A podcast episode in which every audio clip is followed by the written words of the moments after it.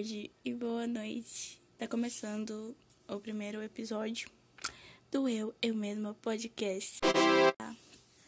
E no episódio de hoje eu vou falar um pouco sobre a minha rotina de estudos, que é linda, maravilhosa, amo ela. Yay! A minha rotina, ela é um pouco bagunçada e ao mesmo tempo organizada. Não vou negar, chega a ser até engraçado. Eu gosto de pensar que a minha rotina é como se fosse meu quarto. Se ela tá desorganizada, meu quarto também tá desorganizado. Nesse momento, por exemplo, ele não tá lá essas coisas. Mas se fosse comparar a minha rotina de um ano atrás, eu diria que ela tá muito melhor do que era antes. Muito melhor mesmo. Eu tô mais responsável com os meus compromissos, com as minhas atividades, com todas as minhas promessas. E eu não posso negar que atualmente eu tenho um conhecimento muito melhor do que é ser responsável, da minha rotina também, de me planejar.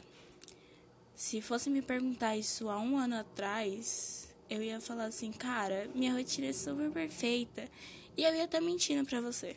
Ia estar tá mentindo, eu ia estar tá mentindo pra mim mesma. Quando na realidade, a minha rotina sempre foi deixar acumular as coisas até o momento em que elas explodem e eu tenho que fazer tudo correndo. Não que assim a emoção seja algo que eu não goste, eu gosto. Mas eu sempre tive muita preguiça e dificuldade para fazer as coisas em casa, por conta de barulhos externos ou me dispersar muito rapidamente. Minha mente às vezes até voa como está nesse momento. Chega a ser até muito engraçado. E acaba que eu perco a vontade de fazer. E esse ano eu tava com grandes expectativas para essa minha rotina, que eu ainda não montei e talvez eu nem monte. Eu muitas vezes nem gosto de seguir regras nesse sentido. Toda vez quando eu monto um plano, muitas vezes eu sigo por outra linha de raciocínio que é o que eu normalmente faço na minha rotina de estudos.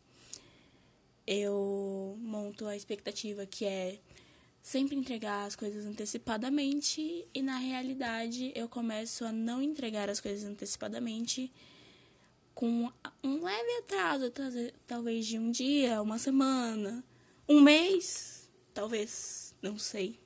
Você nunca vai saber. E acaba que as coisas se acumulam porque eu quero. Muitas vezes eu não me importo, outras vezes eu me importo. E é isso.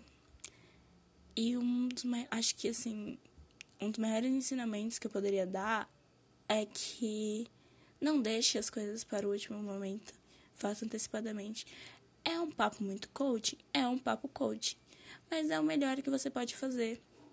Porque assim você aprende o conteúdo que foi passado para você além de você aprender a ser mais responsável com as suas promessas.